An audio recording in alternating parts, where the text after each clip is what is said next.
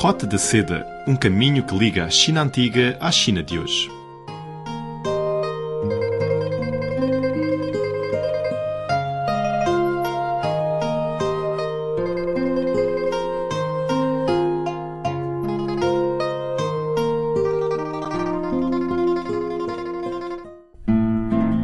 Olá, caros amigos, sejam muito bem-vindos à Roda da Seda. Sou a Silvia Jin. Hoje, no primeiro bloco, vamos ouvir uma reportagem especial sobre a cerimônia oficial de abertura da primeira edição da Festa do Cinema Português na China. E seguiremos depois com mais uma fábula chinesa. Bom, vamos agora à Festa do Cinema Português na China.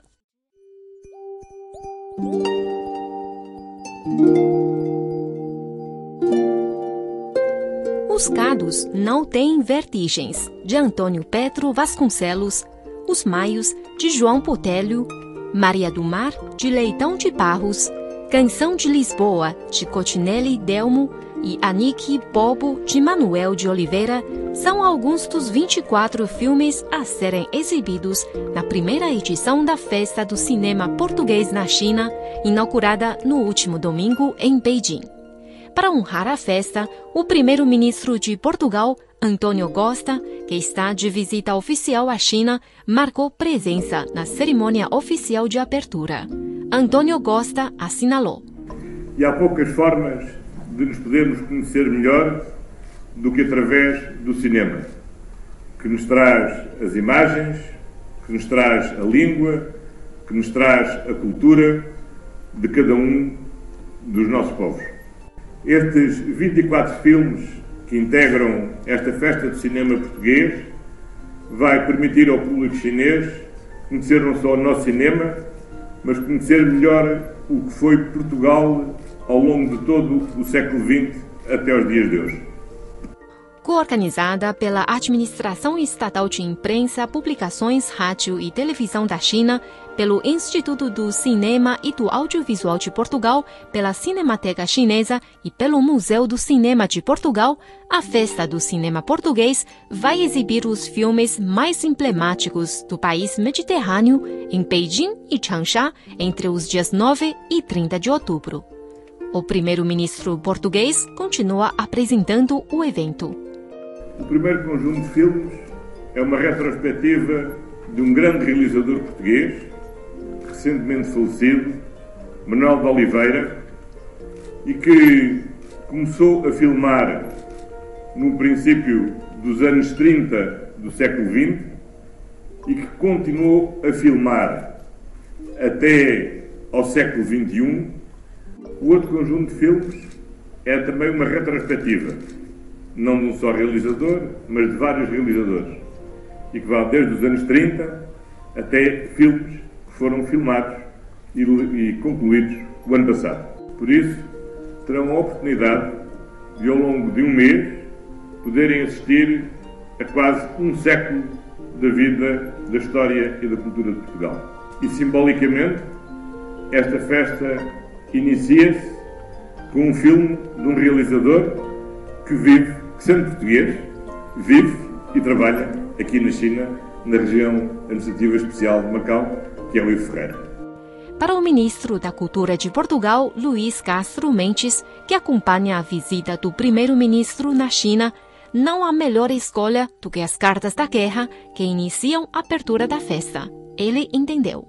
Digo que não poderia haver melhor escolha para a abertura deste festival do que estas cartas da guerra não só pela qualidade artística da obra, mas também porque estas cartas foram também pontos entre duas pessoas, entre duas situações limite. O que vamos ver não é um clássico filme de guerra, é uma narrativa extremamente íntima que exalta o poder da palavra em afirmar-se sobre as contingências da vida. 14 de janeiro de 71. Minha joia querida, escrevo-te ainda a bordo do Vera Cruz, na véspera da chegada a Luanda, fim de colocar esta carta no correio mal chega às Áfricas. As saudades são já indescritíveis. E a solidão enorme ao fim de nove dias de barco. Apesar do luxo que aqui vivem os oficiais, Ao jantar e ao almoço, uma velha oxigenada com duplo queixo e chinelos toca piano com uma dificuldade míope e ao lanche, servido por uma nuvem de criados, a orquestra Vera Cruz, ao deles com uma pinta de chuva e espoeta, magrinhos, brilhantinados e olhar maroto, esfolam música de cabaré de putas. A atriz Margarida Villanova, que deu a voz às cartas da guerra, confessou. Eu faço o papel da Maria José da esposa e as cartas são lidas por mim. A opção de ser uma mulher a ler as cartas era uh, criar a ideia de que poderia ser a voz dela, da Maria José a ler as cartas, ou a voz na cabeça do. Uh, a voz que vivia dentro da cabeça do personagem, uh, um, a imaginação do próprio personagem António que imaginava a sua esposa a ler as cartas, e por fim a voz feminina, porque esta guerra não, é só uma, não foi só uma guerra de homens, foi uma guerra de mulheres, que viram os seus maridos partir e muitos deles não regressaram. Então é a voz no, é a voz no feminino, a voz das mulheres que, que ficaram, ficaram à espera dos seus amores. Na visão do ministro da Cultura, Luiz Castro Mendes, a festa irá proporcionar encontros para os profissionais do setor cinematográfico dos dois países e é mais um passo no fortalecimento das relações econômicas e culturais entre a China e Portugal. A festa do cinema português na China, que hoje começa com a presença do nosso primeiro-ministro, contribui de uma forma importante para o fortalecimento das relações entre os nossos dois países. É uma oportunidade para dar a conhecer ao público chinês a cinematografia portuguesa e, através dela, a história, a cultura e o povo que há mais de cinco séculos se cruzou com o vosso povo. Faço votos para que estas festas do cinema se multipliquem, para que se continue a fortalecer a ligação entre as nossas culturas e os nossos povos e da parte do Ministério da Cultura e da parte do governo português. Na expectativa do vice-ministro da Administração Estatal para a Imprensa, Publicações, Rádio e Televisão da China, Tong Gang, com a implementação da estratégia de um cinturão em uma roda, proposta pelo presidente da China, Xi Jinping, a cooperação e o intercâmbio entre a China e Portugal serão cada vez mais abrangentes e o cinema será um veículo cada vez mais importante e que traz boas expectativas. Ele destacou. 作为文明互信的直接方式，这些影展让两国电影人相互借鉴。 Sendo as manifestações diretas do entendimento recíproco das civilizações, as festas do cinema favorecem o aprendizado mútuo dos profissionais do setor de ambos os países e ajudam o público a conhecer a história, cultura e vida do outro país, o que contribui para aprofundar a cooperação bilateral em todos os aspectos. Para terminar, o primeiro-ministro de Portugal traz ainda uma novidade para todos. Sabemos bem que a cultura é um pilar fundamental para o conhecimento entre os povos e para o relacionamento povo a povo. E por isso, nesta minha visita, para além dos aspectos políticos, dos aspectos económicos, vamos assinar dois acordos na área cultural da maior importância. Um, relativamente à política de arquivos e um outro para fortalecer e acelerar a criação de um centro cultural chinês em Portugal e de um centro cultural de Portugal na China. E queremos que com estes centros culturais, todos os dias possam ser dias de festa do cinema, da música, do teatro, da dança, das artes plásticas, da literatura e de todas as formas manifestação cultural que portugueses e chineses continuarão certamente a criar e a legar à humanidade.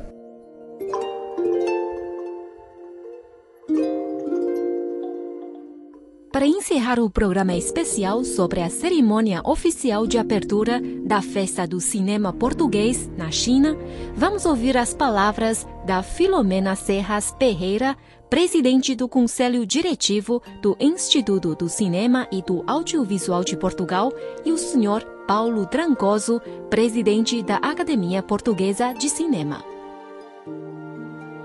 No ano passado realizou-se a primeira festa do cinema chinês em Lisboa e este ano estamos aqui em Pequim para realizar essa festa também, para dar a conhecer o cinema português aqui na China. Nós vamos assinar em breve o acordo de coprodução uh, com a China, que não havia, portanto, para, ter, uh, para as coproduções serem reconhecidas e esperamos que isso tenha frutos, tanto que esta delegação portuguesa que está aqui traz produtores, traz realizadores e traz uma atriz. Uh, e queremos muito trabalhar com a China e ver se realmente conseguimos fazer coproduções. É para isso que aqui estamos e organizar esta, esta festa do cinema português na China, que eu acho que pode ser um primeiro e importante passo para a cinematografia e trocas entre culturais entre os dois países. Eu acho que é uma, eu chamo-lhe uma grande ponte entre Portugal e a China, e isto é um primeiro passo só para que no futuro existam trabalhos de coprodução entre os dois países e, e, a presença de um país no outro seja ainda cada vez maior. Eu recomendaria, se calhar, o que vamos ver hoje, que é as cartas de guerra, eh, que é ainda por cima o filme que a Academia Portuguesa de Cinema que eu represento eh, selecionou para o Oscar, para ser nomeado para o Oscar e para os prémios de Goya, que é os prémios ibero-americanos no cinema espanhol.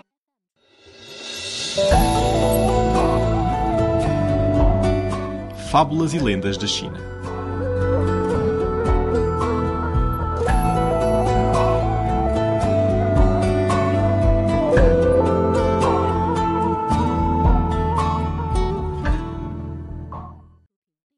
Rei Lu e a Ave Marinha. Na antiguidade, o conhecimento do ser humano sobre a natureza era ainda muito limitado. Desconheciam muitas espécies. Por isso, assim que as encontraram, acreditavam ser algo precioso. O reino Lu da dinastia Zhou do Leste ficava longe do mar. As pessoas que lá viviam não tinham a mínima ideia do que era o mar. Então, era raríssimo ver pássaros costeiros. Um dia, uma ave marinha se perdeu no caminho de regresso ao mar e foi parar nas terras do reinado Lu. Exausta pela viagem longa, a ave não via a hora de pousar e relaxar por alguns segundos. Enquanto procurava um sítio seguro, distraída, foi capturada por um caçador. O caçador nunca tinha visto uma ave marinha em toda a sua vida e decidiu oferecê-la como um presente para o rei Lu. Ao observar o animal com uma plumagem tão brilhante e bem alinhada, cujas asas batiam com muita força e os olhos se mostravam iluminados e penetrantes, o rei Lu acreditou se tratar de uma ave mística descrita numa lenda popular. Ele convocou imediatamente os ministros para discutir essa hipótese. Para agradar o rei, os ministros concordaram que a criatura, de fato, representava um símbolo auspicioso vindo do céu, e que tal milagroso evento era para provar o quanto o imperador era sábio e exercia uma boa governança sobre o reino. Ao ouvir disso, o rei Lu ficou extremamente contente e decidiu santificar e venerar o bicho alado. Quando as missões estrangeiras vieram me visitar, irei levá-las a apreciar esta ave lendária e mostrar a minha boa virtude para todo o mundo, pensou o rei. Ao regressar para a corte, passou pela cabeça do rei que a ave deveria estar faminta. Um convidado tão honorável como este merece o melhor tratamento. Se o animal se chatear, vai acabar partindo. Aí perderei o meu símbolo sagrado. Como sou abençoado, devo colocá-la no templo ancestral imperial, refletiu. Então o rei Lu ordenou que preparassem um grande banquete no templo com carne de boi, carneiro e porco. A banda imperial foi convocada para tocar e ele próprio foi acompanhar a ave. O ritual foi realizado com toda a pompa imperial. A pobre ave marinha nunca tinha visto tantas pessoas e ficou completamente desnorteada em meio daquele caos. Não sabia o que estava acontecendo, apavorada, não se atrevia a comer nada nem de beber uma gota de água. Três dias depois, a pobrezinha morreu de fome. O rei Lu pretendia cuidar da ave marinha de forma que considerava ser a mais adequada, ignorando os hábitos inatos de uma ave oceânica que se alimenta apenas dos frutos do mar e luta pela sobrevivência solitariamente dia após dia. O inferno está cheio de boas intenções. Devemos nos colocar no lugar dos outros e refletir sobre as suas reais necessidades. Eis as duas grandes lições que esta fábula pretende nos passar.